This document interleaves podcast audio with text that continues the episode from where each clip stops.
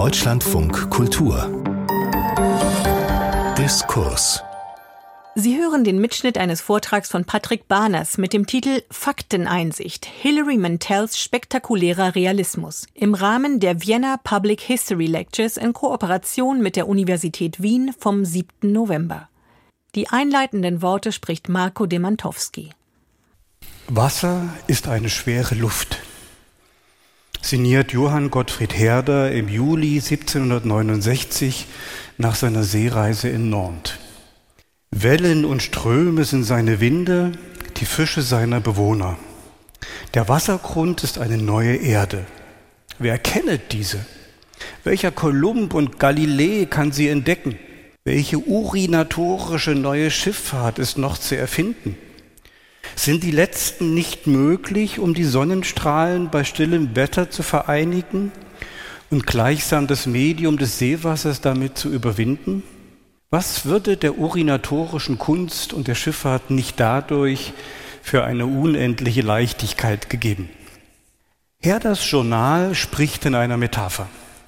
Zugleich sprach sein Autor über eine existenzielle persönliche Erfahrung, einen epochemachenden Ausbruch in die weite See. Folgen wir Herders Metapher, stellen uns mit ihm an den Mast des Schiffes, schauen wir mit dem 25-jährigen Ausbrecher über die Reling ins unergründlich Tiefe. Die Metapher trägt uns in den heutigen Abend. Die tiefe und weite See, der Spiegel ihres Wassers, der von Horizont zu Horizont reicht, das sind die alltäglichen und auch die festtäglichen Bedürfnisse aller Menschen, sich im Großen wie im Kleinen in ihrer Zeit zu orientieren, sich miteinander zu finden. Menschliche Individuen und Kulturen leben in ihren Zeithorizonten und Identifikationen wie in Gärten. Zäune, Hecken und Rabatten sind dann Orte der Begegnung wie des Konflikts. Das alles wird im Medium des Erzählens divers gelebt. Das ist die weite See dessen, was man Public History nennen kann. Das zivile Segelschiff in Herthas Metapher, vielleicht ist es eine kleine Flottille, kann man sich nun als die historischen und kulturwissenschaftlichen Fächer vorstellen. Sie schwimmt auf dieser See, sie nutzt sie und den Wind, der über sie streift. Diese See ist schwer zu kalkulieren, mal freundlich wellig, mal bedrohlich stürmisch, mal flau bis zum Ende aller Vorräte. Auf den Schiffen der Flottille herrscht notwendigerweise Disziplin und Ordnung. Unter den Schiffen aber ist das Weiten Unerforschte. Die Geisteswissenschaften beziehen alles, was sie ausmacht, aus jenen nur scheinbar überschaubaren Welten, in denen sie ja Auskommen finden müssen. Das kann auch gar nicht anders sein. Diese Welten sind so übersichtig und undurchdringlich wie ein Meeresspiegel. Aber was wissen die Akteure dieser Geisteswissenschaften eigentlich über diese See? Herder imaginierte eine neue urinatorische Wissenschaft, eine Wissenschaft des Tauchens.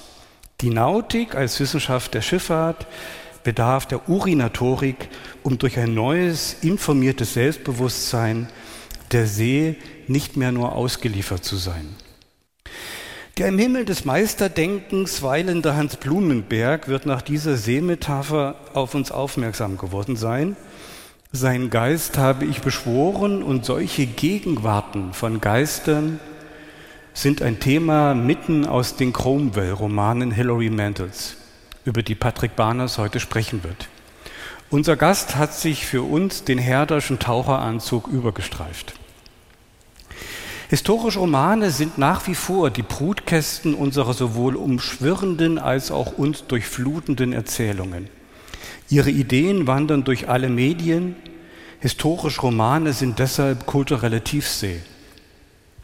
Und heute hören wir einen Erkundungsbericht. Das Geheimnis des Erfolgs von Hilary Mantel wird Patrick Barners lüften. Ich möchte eine vorsichtige Vermutung äußern. Durch die Cromwell-Romane Mantels geistert immer mal wieder ein Maître Giulio, der in den Diensten des französischen Königs eine Maschine zu bauen unternommen hat, die das komplette Weltwissen in Handumdrehen verfügbar machen soll. Dem Thomas Cromwell Mantles ist es sofort klar, was dies für die Ausübung von politischer Macht bedeuten würde. Krumbel kann diese Maschine im Roman nicht erwerben, sie bleibt ihm fern und nur ein Wunsch. Und dieses anscheinend kleinere Scheitern deutet auf sein größeres hin. Am Ende sind die Bedingungen seines Erfolges in der Welt, seines unglaublichen gesellschaftlichen Aufstiegs, nicht mehr ausreichend gegenüber der Komplexität des Geschehens und der Interessen und das führt zu seinem schließlichen Fall. Hilary Mantel verarbeitet in der Figur des Maître Giulio die historische Person des Giulio Camillo del Minio aus dem Friaul, ein Inbegriff der Renaissancewissenschaften, der unter anderem Zeitgenosse Machiavellis um die ungeheure Macht wusste, die aus der Abrufbarmachung alles verfügbaren Wissens rührte. Seine Idee des Gedächtnistheaters bringt den Besucher auf die Bühne und macht die Zuschauer zu räumlich vernetzten Symbolen einer Hierarchie von kognitiven Systemen. Wer dieses Theater betritt, so Camillo, steht nicht nur auf den schwankenden Planken einer Bühne, er oder sie blickt zugleich in beliebige Tiefen unserer Welt. Unser heutiger Gast, Patrick Barnes, seit 1988 in unterschiedlichen Funktionen im Feuilleton der Frankfurter Allgemeinen Zeitung tätig und zugleich Autor mehrerer gesellschafts- und geschichtspolitischer Bücher, erschien mir manchmal in der Reihe von Jahren, die ich seine Texte verfolge, als jemand, der anders als Thomas Cromwell mit Maître Giulio ins Geschäft gekommen sein könnte. Ich bin sehr froh und stolz, ihn heute auf diese Kanzel des großen Festsaals der Universität Wien einladen zu dürfen. Sehr geehrte Frau Dekanin, lieber Herr Demantowski, liebe Mitarbeiter und Mitarbeiterinnen vom Lehrstuhl Public History, liebe Kommilitoninnen und Kommilitonen, meine Damen und Herren. Die Loci Communes Rerum Theologicarum oder Gemeinplätze von theologischen Angelegenheiten, die Philipp Melanchthon 1521 in Basel drucken ließ, sind als erste lutherische Dogmatik in die Literaturgeschichte eingegangen. Der zweiten, völlig neu bearbeiteten Auflage von 1535 mit dem kürzeren Titel Loci Communis Theologici stellte Melanchthon einen Widmungsbrief an König Heinrich VIII. von England voran. In Bring Up the Bodies, dem zweiten Band von Hilary Mantels Romantrilogie über Thomas Cromwell, spricht Eustache Chapuis, der Botschafter Kaiser Karls V. am englischen Hof, Heinrichs ersten Minister auf diese literarische Gabe aus Deutschland an. Cromwell hat Chapuis soeben versichert, dass die Verhandlungen englischer Gesandter mit den deutschen protestantischen Fürsten nach dem Willen des Königs nicht zu einer Modifikation der Form der Messe führen werden. Da sticht der Botschafter, so erzählt es Mantell aus Cromwells Perspektive, mit dem Finger in die Luft, weil er glaubt, dass er mit einem stichhaltigen bibliografischen Verweis das zu seiner Beschwichtigung aufgeblasene Gebilde frommer Absichtsbekundungen zum Platzen bringen kann. Der Ketzer Melanchthon, muss Cromwell sich von Chapuis sagen lassen, habe Heinrich doch gerade ein Buch gewidmet. Die deutsche Übersetzung unterschlägt leider die medienhistorische Pointe des Satzes, mit dem Chapuis den Beweiswert dieser Tatsache umreißt. Das können Sie nicht verheimlichen, oder? Im englischen Original heißt es, You cannot hide a book, can you? Ein Buch kann man nicht verstecken. Auch der Repräsentant der Führungs- und Garantiemacht der alten Weltordnung setzt den revolutionären Charakter des Buchdrucks als Grundbedingung der Politik seiner Gegenwart voraus. Ist ein Buch einmal in der Welt, kann man es nicht mehr aus der Welt schaffen. Das trifft zu, seit die Verbreitung von Büchern nicht mehr durch Erstellung einzelner Abschriften per Hand erfolgt, sondern durch gleichzeitige maschinelle Herstellung einer Vielzahl von Exemplaren. Als Literaturgeschichte ist die gesamte neuere Geschichte öffentliche Geschichte. Ein Buch kann man nicht verstecken. So allgemein und wörtlich ist der Satz allerdings nicht richtig. Im Gegenteil schafft die Vervielfältigung und Vervielfachung als Gesetz und Tendenz der Buchproduktion Gelegenheiten zum Verstecken von Büchern. Was im Buch steht, muss nicht auf dem Buch stehen. Und selbst wo der Einband oder Rücken einen Buchtitel ausweist, muss es nicht der richtige sein. Buchdrucker spielen Verstecken mit der Zensur, indem sie Verlagsorte fingieren. Nicht in einem Regal, sondern in einer verschlossenen Truhe. So erfährt Mantels Leser in einem der ersten Kapitel von Wolf Hall, dem ersten Band der Trilogie, bewahrt Cromwell ein neues Testament auf, die englische Übersetzung, die William Tyndale angefertigt hat. Cromwells Exemplar ist ein Raubdruck aus Antwerpen, der leichter aufzutreiben ist als die eigentliche deutsche Ausgabe. An diesem Detail sieht man, wie eng sich die Romanautorin Hilary Mantel an die historischen Quellen hält, auch im Sinne des materiellen Überlieferungsbestandes.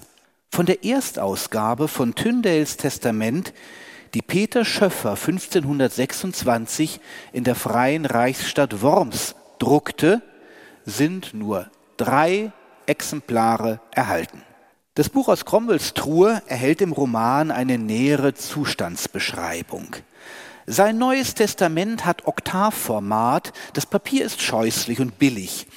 Auf der Titelseite, wo Kolophon und Adresse des Druckers stehen sollten, die Worte gedruckt in Utopia, die Insel Utopia, der Ort ohne Ort, ist der sprichwörtlich gewordene Schauplatz des Staatsromans, den der englische Jurist, Diplomat und Politiker Thomas Morus 1516 veröffentlichte.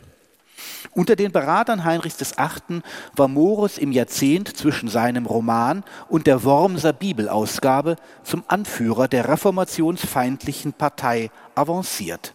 Mantels Cromwell macht sich bei nächtlicher Lektüre ein stilles Vergnügen daraus, sich auszumalen, dass seinem Rivalen ein Exemplar der ketzerischen Hommage unter die Augen gekommen sein könnte. Am liebsten würde er es ihm zeigen, nur um sein Gesicht zu sehen. Nächtliche Lektüre, eigentlich müsste ich richtiger sagen, ausgedachte nächtliche Lektüre, denn in dieser Szene wird das verbotene Buch gar nicht aus der Truhe geholt. Sie spielt sich im Jahr 1527 ab, als Cromwells erster Patron, Kardinal Wolsey, noch die Staatsgeschäfte des zweiten Tudorkönigs führt. In den darauffolgenden Jahren publizierte Morus zwei Bücher gegen Tyndales Übersetzung. Der Anlass für die Betrachtung dieses Buches ist in dieser Szene der Eingang eines weiteren neuen Buches in Cromwells Haushalt, eines Buches aus Deutschland.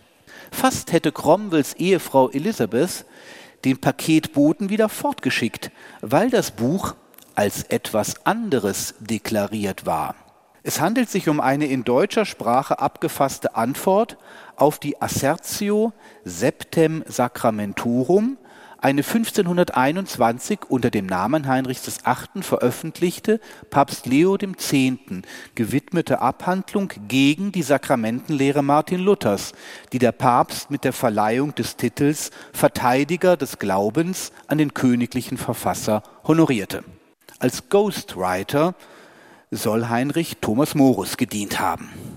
Für Mentels Arbeitsweise für die Ausgestaltung des Gedankenprotokolls ihres Helden Thomas Cromwell, das die fast 2000 Seiten der drei Romane füllt, gilt die Regel, dass immer nur das jeweils Nötigste vermerkt wird. Hier die Mitautorschaft von Morus, nicht aber Inhalt und Titel der Streitschrift. Ist der innere Monolog überhaupt realistisch? Seit der Erfindung dieser Technik der Autopsie am lebenden Helden ist das die Gretchenfrage an den psychologischen Roman. Mentel bereichert die Geschichte des inneren Monologs sozusagen um die cäsaristische Variante. Cromwells Tatenbericht steht in der dritten Person. Die Knappheit des Berichts stellt sicher, dass man ihm glauben kann. Nur was Cromwell selbst bemerkenswert erscheint, wird verzeichnet. Was ihm zurückgespiegelt wird, wenn er sich umsieht in der Welt. Paradoxerweise beglaubigt Mentel ihr Verfahren außerdem dadurch, dass sie Unwahrscheinlichkeiten herausstreicht. Sie markiert das absichtliche, literarische und gemachte an ihrem Werk. So ist die Sprache im Vokabular wie im Duktus anachronistisch, durchsetzt mit heutigem englischen und sogar amerikanischen Slang. Die Innenwelt, in die der Leser hineingezogen wird, muss allein durch ihre innere Stimmigkeit den Eindruck einer wirklichen Welt erwecken. So viel kann man über Mantels Cromwell sagen. Er wird von einem Mitteilungsbedürfnis angetrieben, dessen Adressat opak bleibt. Vom Leser der Romane kann deren Held natürlich noch nichts wissen, so dass der Leser sich den Leser als eine Art blinden Spiegel vorstellen wird, als anonyme Instanz, die den Raum des Gewissens einnimmt. Vorsichtshalber lässt Cromwell beim ersten Blättern durch das Buch aus Deutschland fallen, dass er sich nicht aus geheimem Einverständnis mit der lutherischen Lehre nach Hause bestellt, was durch die Kanalhäfen und die kleinen Meeresarme von East Anglia geschmuggelt wird, sondern weil er als Mann fürs Feine im Apparat von Kardinal Wolsey über die neueste theologische Polemik auf dem Laufenden bleiben muss. Auch verschweigt er den Titel des frisch ausgepackten Buches, der in deutscher Sprache abgefassten Replik auf den gekrönten Theologen. Da wir uns im Jahr 1527 befinden, muss es sich wohl um Luthers Antwort auf des Königs von England Lästerschrift handeln, Luthers dritten Beitrag zur Kontroverse. So klärt sich auf, warum das Buchpaket, als enthielte es pornografische Literatur, falsch deklariert worden ist. Cromwell geht sogar mit dem Gedanken schwanger, eine Übersetzung des Buches ins Lateinische in Auftrag zu geben, damit es diskret verbreitet werden kann und würde sich die Übertragung selbst vornehmen, wenn ihm nicht die Zeit dafür fehlte.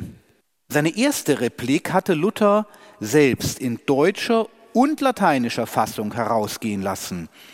In der Gemeinsprache der europäischen Gebildeten sah der König sich dort angesprochen als Stolidus Rex, Stupidus et plane lethargicus sophista, Rex mendatii, Progenies viperae, Rudis asinus und Crassus porcus.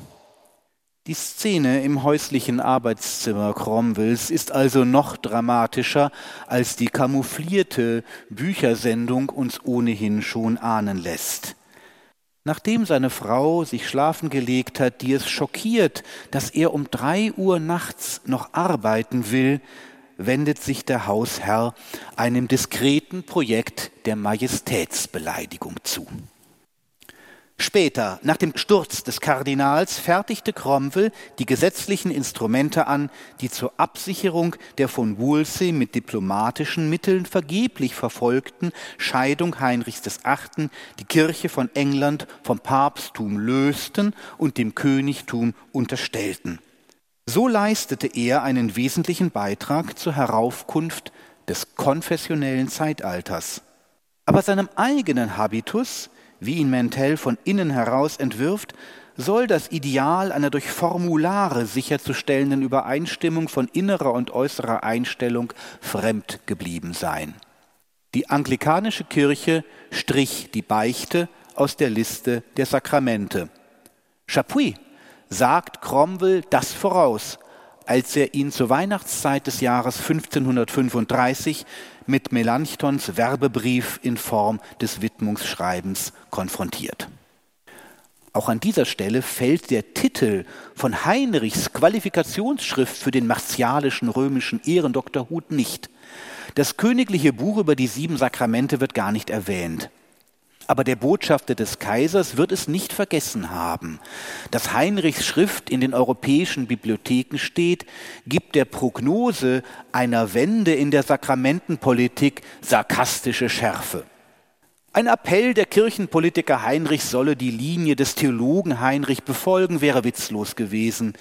In der modernen Welt der öffentlichen Geschichte bewirkt der Publizitätszwang im Ideenkrieg lediglich, dass Wortbrüche und Seitenwechsel dokumentiert werden. Von der bloßen Form der öffentlichen Auseinandersetzung geht kein Zwang zu konsistentem Handeln aus. Es wäre irreführend, wenn man sagte, die Autorin der Cromwell-Romane setze die gesamte Geschichte der englischen Reformation inklusive einer vollständigen Kontroversliteraturliste als bekannt voraus. Wohl aber werden Leser, die sich anregen lassen, ihre Kenntnisse zu erweitern, dadurch belohnt, dass Zusammenhänge hervortreten und Weggelassenes ans Licht kommt. Chapuis wird gegen Cromwell bzw. gegen das, was Cromwell ihm erwidert, Recht behalten. Heinrich wird die geheiligte Siebenzahl der Sakramente zusammenkürzen. In der anglikanischen Liturgie blieb von der Beichte das allgemeine Sündenbekenntnis im Gemeindegottesdienst. Cromwells ungeschriebene Mitschrift seiner Neben- und Hintergedanken im Vollzug der kirchenpolitischen Geschäfte ist schon so etwas wie ein funktionales Gegenstück zum wegrationalisierten Privatissimum der Ohrenbeichte. Der triumphale Fingerzeig des mindestens in den Verlagskatalogen belesenen Botschafters trifft insoweit ins Leere, als die Neuerscheinung aus Wittenberg für Cromwell Ende 1535 schon keine Neuigkeit mehr ist. Die theatralische Geste des Botschafters ist diplomatisches Routinehandeln, Protest um des Protestes willen. Der Leser weiß, dass Cromwell die umgearbeiteten Gemeinplätze Melanchthons schon besitzt. Während einer Schachpartie mit Edward Seymour, dem Bruder Jane Seymours, die sich im Hintergrund der Staats- und Kirchenaktionen bereit macht, um Anne Boleyn in der Gunst Heinrichs VIII. abzulösen, führt sein Gegner über den augustinischen Fatalismus der Lehre Luthers Klage worauf Cromwell ihm rät, sich über den neuesten Stand der Wittenberger Debatten zu informieren und ihm anbietet, ihm Melanchthons Buch zu schicken. Dass Siemer die Partie verloren gibt, hat mit dem Literaturtipp wohl nichts zu tun. Cromwell kultiviert sein Selbstbild, indem er seinen Rivalen Morus zu seinem Gegenbild stilisiert. Daher kann er sich auch damit abfinden, dass seine Frau vor ihrem frühen Tod nie auf sein Angebot eingeht, ihr den Schlüssel zu der Truhe mit dem englischen Neuen Testament auszuhändigen. Anders als Thomas More ist er kein verhinderter Priester, kein frustrierter Prediger. Er kann sich nicht vorstellen, seinem Haushalt etwas vorzulesen. Wenn neue Bücher in seinem Haus auf dem Gelände des Augustinerklosters in der City of London ankommen, sagt seine Frau schon einmal, ihr genüge als Lektüre ihr Gebetbuch. Das ist ein Stundenbuch, das ihr erster verstorbener Mann ihr zur Hochzeit geschenkt hatte. Für Cromwell ist dieses Buch ein Objekt der Eifersucht. Nach dem Tod seiner Frau nimmt er das Buch eines Tages aus der kleinen Truhe, in der er es verwahrt. Er geht die Familienchronik aus Geburts- und Sterbedaten durch, die seine Frau und er nacheinander in das Buch eingetragen haben. Dann schweifen seine Gedanken ab und er entschließt sich, den Namen ihres ersten Mannes zu tilgen, hinter dem sie seinen Namen eingefügt hatte. Ein Akt des Graphoklasmus im Stil seines königlichen Herrn, der nach der Annullierung seiner Ehen den Hochzeitsschmuck konfisziert, um ihn nach neuer Monogrammierung weiterzuschenken. Einem breiten oder schmalen, erst recht einem durchbrochenen Strich meint man ansehen zu können, mit welcher Kraft er gezogen wurde. Aber eine solche grafische Spur gibt nicht alles über ihr Zustandekommen preis. Die Romanautorin kann hinter das vorgefundene Bild zurückschalten. Mantell tut das in der Schilderung von Cromwells Nachtstunde über dem Stundenbuch. Er greift nach der Feder. Ich bin über Liz hinweggekommen, sagt er sich. Sicher? Er zögert, die Feder in der Hand, beschwert von der Tinte. Er hält die Seiten flach nach unten und streicht den Namen ihres ersten Mannes durch. Er denkt, das wollte ich schon seit Jahren tun. Dieselbe unwillkürliche Geste, das Innehalten vor dem Federstrich, lässt Mentel Cromwell vollführen, als er 1532 das wichtigste Verfassungsgesetz der englischen Reformation aufsetzt, den Act of Restraint in Appeals, der den Rechtsweg zum Papst abschneidet. Er zögert, seine Feder schwebt in der Luft. Er schreibt, dieses Königreich England ist ein Imperium. Für den englischen König reklamiert das Gesetz eine kaisergleiche Stellung, Gleichrangigkeit mit dem Dienstherrn von Eustache-Chapuis. Der Text des Gesetzes behauptet, dass damit nur die seit jeher bestehende Rechtsstellung von König und Königreich bekräftigt werde. Im Schweben der Feder kommt vielleicht das reflexhafte Wissen des Juristen Cromwell zum Ausdruck, dass sich auch die Gegenansicht begründen lässt, wonach mit diesem Akt die Geschichte Englands durchgestrichen wird. Erzählhaltung und Erzählstoff der Trilogie ergeben eine Art insulares Modell der Subjektivität. Das unausgesprochene Grundgesetz der Romane lautet, dieser Mensch Cromwell ist eine Welt. Cromwell ist der Gegenstand der Erzählung, Cromwell ist aber auch der Filter, durch den wir ihn wahrnehmen. In diesem hermetischen Setting ist die nächtliche Szene der Retusche im geerbten Gebetbuch eine fast singuläre Konstellation, weil wir Cromwell bei einem offensichtlichen Selbstwiderspruch ertappen. Er ist über Liss hinweggekommen, sagt er sich, und er dementiert diese Feststellung mit dem gewaltsamen Schlussstrich. Als er Jahre später das Stundenbuch noch einmal aus der Truhe nimmt, taxiert er es zunächst vergleichend nach dem materiellen Wert. Jetzt, da er nach Belieben die besten Texte aus der königlichen Bibliothek lesen kann, scheint ein Gebetbuch ein ärmliches Ding. Wo ist der Goldschnitt? Auf dem Porträt Thomas Cromwells von der Hand Hans Holbeins des Jüngeren, das heute in der Frick Collection in New York hängt, liegt ein Buch ganz vorne auf dem grün bespannten Tisch vor dem Porträtierten. Die vordere Ecke ragt über die Tischkante, die Schnittkanten sind mit Blattgold überzogen. In Wolf Hall erwähnt Cromwell dieses kostbare Detail in seiner Aufzählung der Attribute auf dem Tisch im Rahmen der Beschreibung des Bildes, die er nach der Ablieferung des Gemäldes durch den Maler im Kopf vornimmt. Er notiert auch, dass das Leder des schweren, in schwärzliches Grün gebundenen Bandes ebenfalls mit Goldprägung am Rand versehen ist. Buchstaben sind auf dem von zwei goldenen Schnallen zusammengehaltenen Einband nicht zu erkennen. Das Buch gibt keinen Hinweis auf seinen Inhalt. Der Auftraggeber des Porträts verrät dem Leser des Romans das Geheimnis, welches Buch es ist.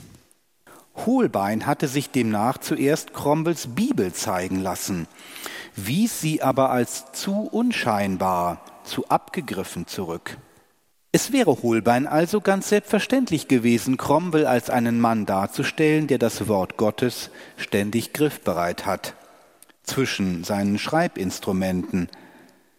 Aber für das Auge des Malers erwies sich Cromwells Handexemplar der Heiligen Schrift, eine lateinische Bibel, nicht das englische Testament aus der Truhe, paradoxerweise gerade deshalb nicht als geeignet, weil es Cromwells Lebensführung nach einer protoprotestantischen Ethik tatsächlich illustriert. Er hat so viel in dem Buch gelesen, dass es ganz zerlesen ist.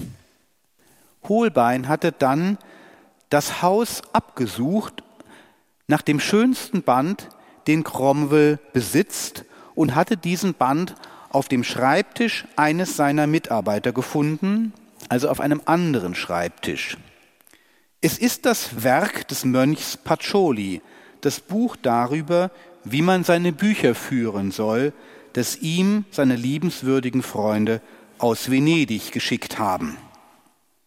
Der Franziskaner Luca Pacioli veröffentlichte 1494 eine Enzyklopädie der Mathematik, die Summa de Arithmetica, Geometria Proportioni et Proportionalita.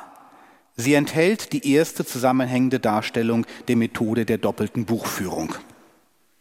Das prächtigste Buch in Cromwells Haushalt soll also zugleich das praktischste sein.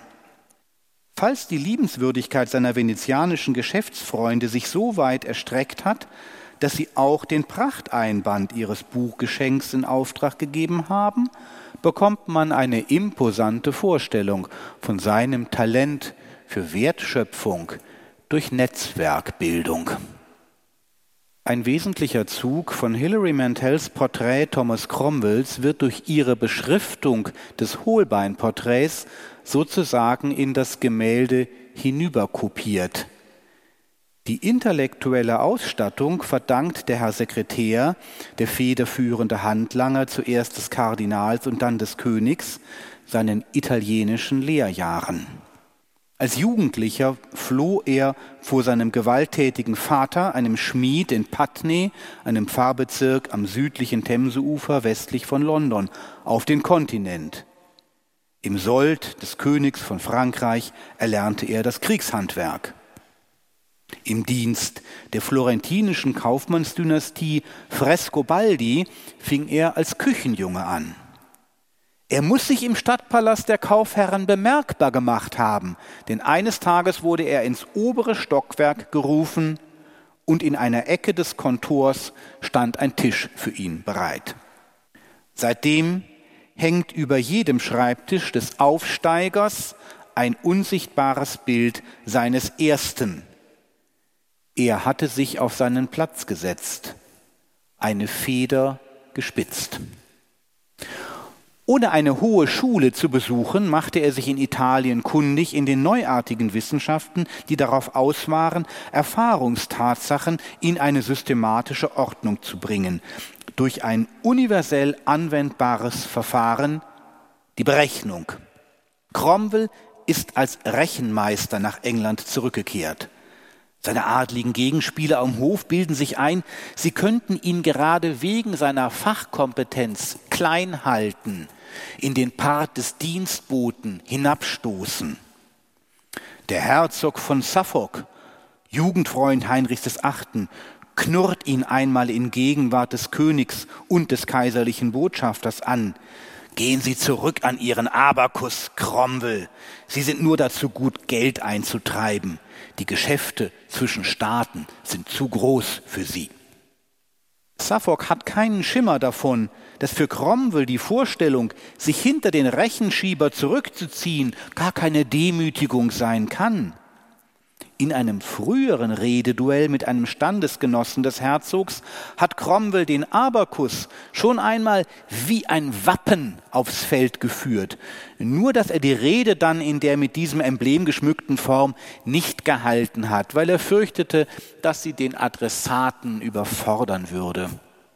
Henry Percy, den Grafen von Northumberland, dessen Familie im Norden Englands so weitläufig begütert ist, dass die Könige ihr seit alters her die Sicherung der Grenze gegen Schottland anvertraut haben, will Cromwell in dieser Wirtshausszene davon überzeugen, dass es unklug für ihn wäre, sich der Vermählung Heinrichs VIII. mit Anne Boleyn unter Berufung auf ältere Rechte in den Weg zu stellen. Der Sohn des Schmiedes droht dem Uradligen in brachialer Manier, aber viel lieber würde er ihm deutlich machen, welche Macht hinter seiner Drohung steht. Wie kann er es ihm erklären? Die Welt wird nicht dort gelenkt, wo er denkt, nicht in seinen Grenzfestungen, nicht einmal in Whitehall. Die Welt wird in Antwerpen gelenkt, in Florenz, an Orten, die er sich nie vorgestellt hat, in Lissabon, wo die Schiffe mit Segeln aus Seide nach Westen treiben und in der Sonne glühen. Nicht auf Burgmauern, sondern in Kontoren, nicht durch das Hornsignal, sondern durch das Klicken des Abakus. Nicht durch das Knirschen und Knacken im Mechanismus der Kanone, sondern durch das Kratzen der Feder auf dem Schuldschein, der die Kanone und den Waffenschmied und das Pulver und die Munition bezahlt. In diesem imaginären Vortrag entfaltet Cromwell das Panorama einer säkularen Machtverschiebung, die man am einfachsten auf den Begriff einer frühen Globalisierung bringen kann. Mit den Festungen der Percys im Grenzland gerät alles Feste ins Rutschen, weil Handlungsfähigkeit auf eine Liquidität angewiesen ist, die Grenzen unterspült. Ein Primat der Wirtschaft vor der Politik setzt sich durch, Macht diffundiert und wird wieder konzentriert durch Verlängerung und Verknüpfung der Interdependenzketten. Technischer Fortschritt erweitert und definiert die Handlungsspielräume. Dieses bewegte Bild der Geschichte hat eine materialistische Basis und eine idealistische Tendenz. Die direkte körperliche Gewalt wird abgelöst oder wenigstens relativiert durch die indirekte Gewalt des Geldes, die Dispositionen des Kredits. Cromwells hingeworfene Erklärung, wie die Welt regiert wird, ist rhetorisch eine Tour de force. Vor dem Auge des Lesers wird eine Karte Europas entrollt, sodass er das Weltgeschehen aus der Vogelperspektive betrachtet. Gleichzeitig wird er ganz nah herangeholt, wird eine unmittelbare sinnliche Evidenz der Weltveränderung beschworen. Es ist das Gehör, das angesprochen wird. Wir sollen die Ohren spitzen. Eine stille Revolution ist in Gang und wer sie überhört, wird zu ihren Verlierern gehören. Wie Harry Percy, jämmerliche Verkörperung adligen Bombasts. Vom Lauten wendet sich die Aufmerksamkeit dem Leisen zu, im Zuge der Verfeinerung der Weltwahrnehmung. Der Knall, den die Kanone macht, wenn man sie abfeuert, ist ein sekundärer Effekt. Wie gut das Geschütz eingestellt ist, muss man dem Knacken beim Einlegen der Kugel ablesen.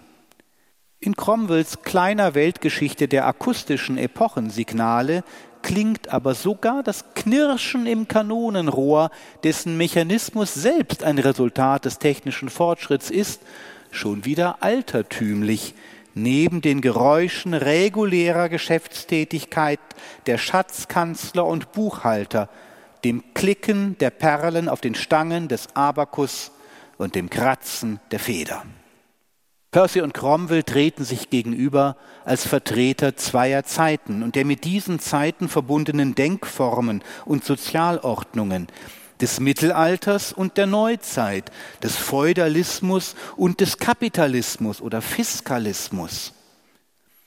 Diese Verkörperung von Epochengegensätzen in Figurenpaaren ist ein Kunstmittel des historischen Romans seit der Erfindung der Gattung durch Walter Scott. Das Besondere an Mentels Cromwell ist, dass er nicht bloß in einem geschichtsphilosophischen Schema agiert, sondern dieses Schema als Programm seinen Handlungen zugrunde legt oder wenigstens in seinen Rechtfertigungen vor sich selbst. Er vertritt eine Philosophie der Weltveränderung durch wissenschaftlich informiertes, von kirchlicher Aufsicht befreites Handeln, wie sie in dieser Geschlossenheit, in ideologischer Gestalt erst im 18. und 19. Jahrhundert ausformuliert worden ist. Wie in der Wortwahl befleißigt sich Mentel auch beim Bestücken von Cromwells geistigem Baukasten einer Technik des absichtlichen Anachronismus. Diese Absichtlichkeit wird belegt durch die an markanten Stellen in Cromwells inneren Monolog eingewobenen Zitate. Nachdem ihn der Herzog von Suffolk auf dem Parkett des Hofes beleidigt hat, tröstet sich Cromwell nach der Rückkehr an seinen Arbeitsplatz mit einer historischen Betrachtung. Der Herzog möge den König Harry nennen wie in der Jugend und ihn durch Erzählen von gemeinsamen Eskapaden auf dem Turnierplatz bei Laune halten. Aber der Tag des Rittertums ist vorüber. Bald schon wird Moos den Turnierplatz bedecken die Tage der Geldverleiher sind angebrochen, die Tage der dahinstolzierenden Freibeuter. Bankier setzt sich mit Bankier zusammen und die Könige sind ihre Laufjungen. Diese Vignette ist nicht nur eine Variation der Zeitgeschichtslektion für den Grafen von Northumberland, sondern auch eine Paraphrase einer der berühmtesten Passagen aus den Reflections on the Revolution in France von Edmund Burke.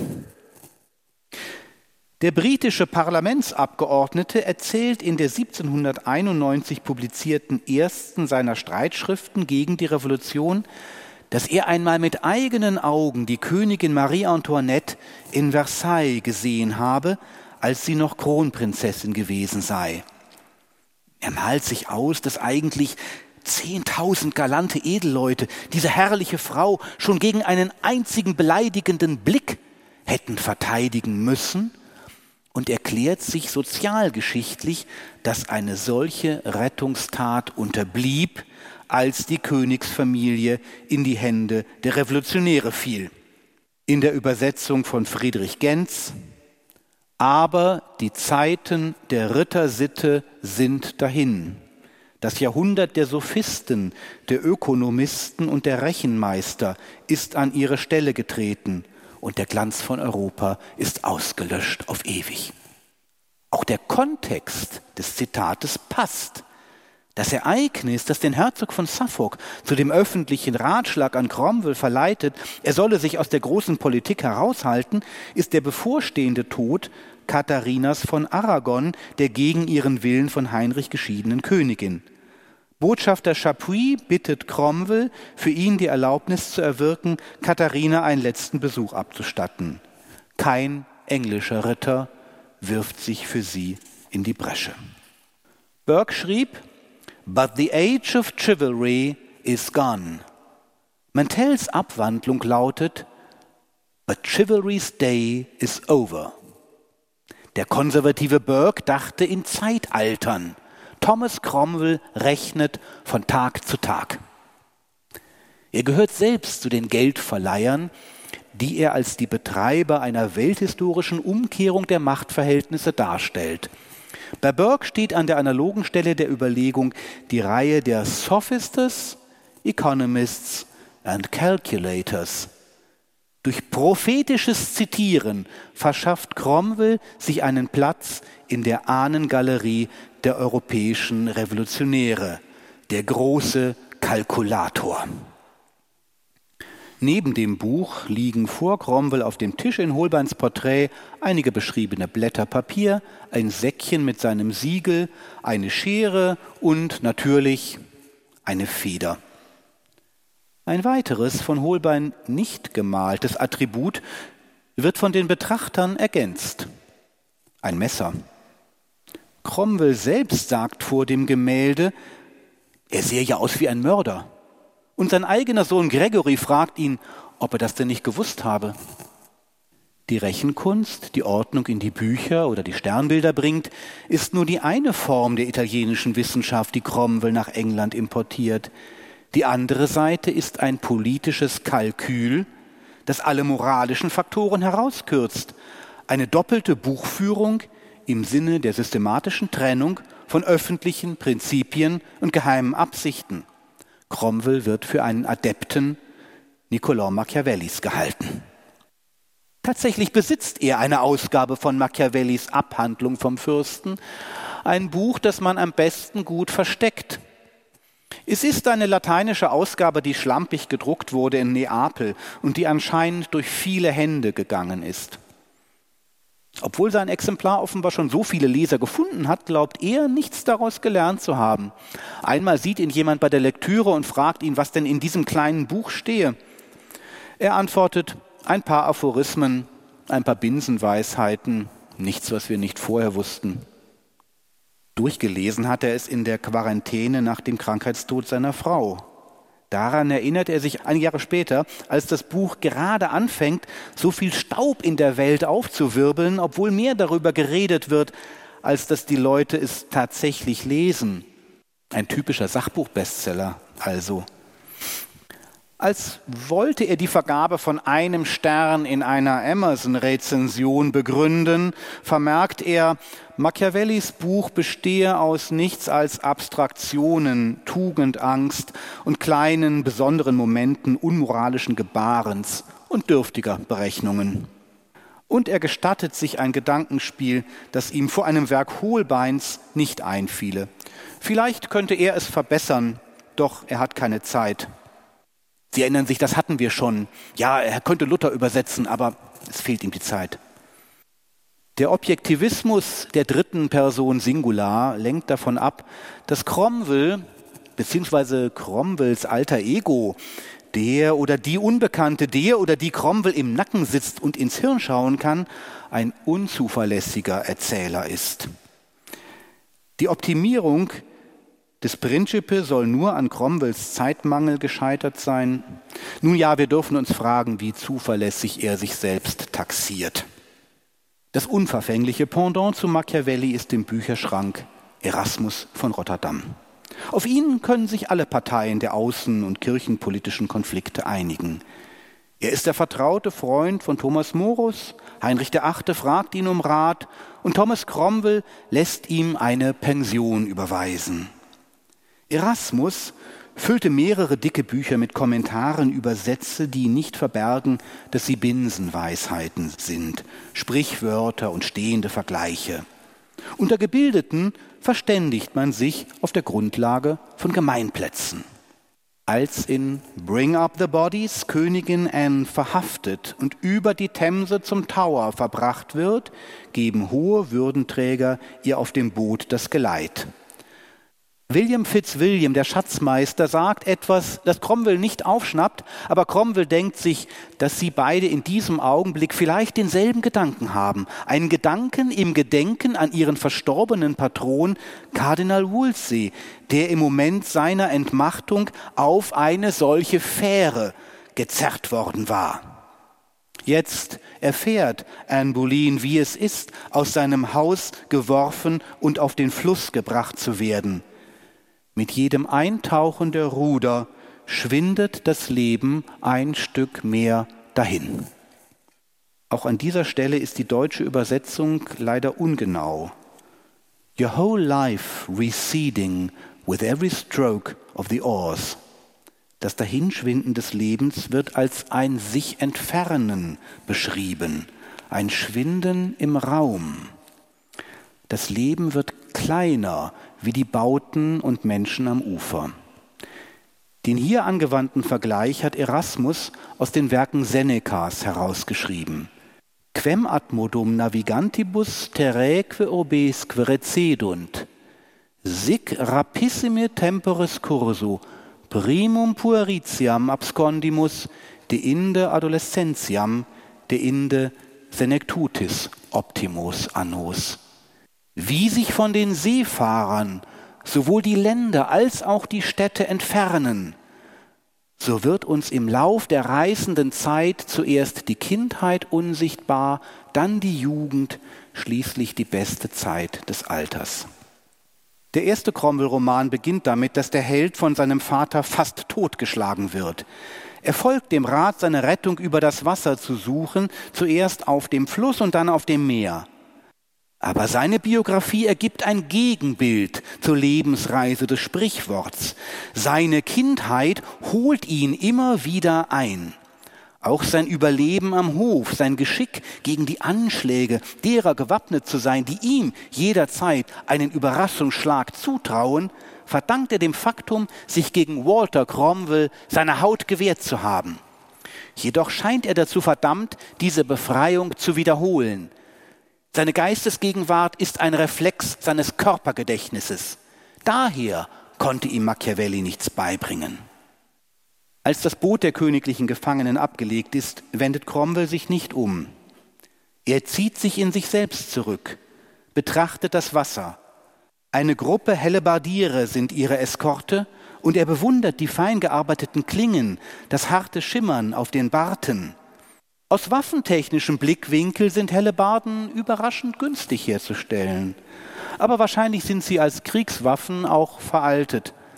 Er denkt an Italien, das Schlachtfeld und das Zustoßen mit dem Spieß. Im Tower gibt es ein Pulverhaus, in das er gern geht, um mit den Sprengmeistern zu reden. Aber vielleicht ist das eine Aufgabe für einen anderen Tag. Bei Betrachtung des Wassers vermischen sich in Cromwells Geist Planung und Erinnerung, Jugendbilder aus Italien und historische Reflexion. Für seinen sachlichen Zugriff auf die Dinge ist charakteristisch, dass er sich beim Anblick der Hellebarden die Kostenfrage stellt und als Anschlussunternehmen die Inspektion des Pulverlagers ins Auge fasst. Ihm ist Zeit geschenkt worden. Solange Anne auf dem Fluss ist, wird nichts passieren. Der scharfe Glanz, den der Einfall des Sonnenlichts auf den geschliffenen Klingen der Hellebarden erzeugt, ist ein Vorzeichen. Als später Annes vermeintlichen Komplizen beim Verrat durch Ehebruch der Prozess gemacht wird, fungiert die Waffe des Wachbataillons als Wetterfahne.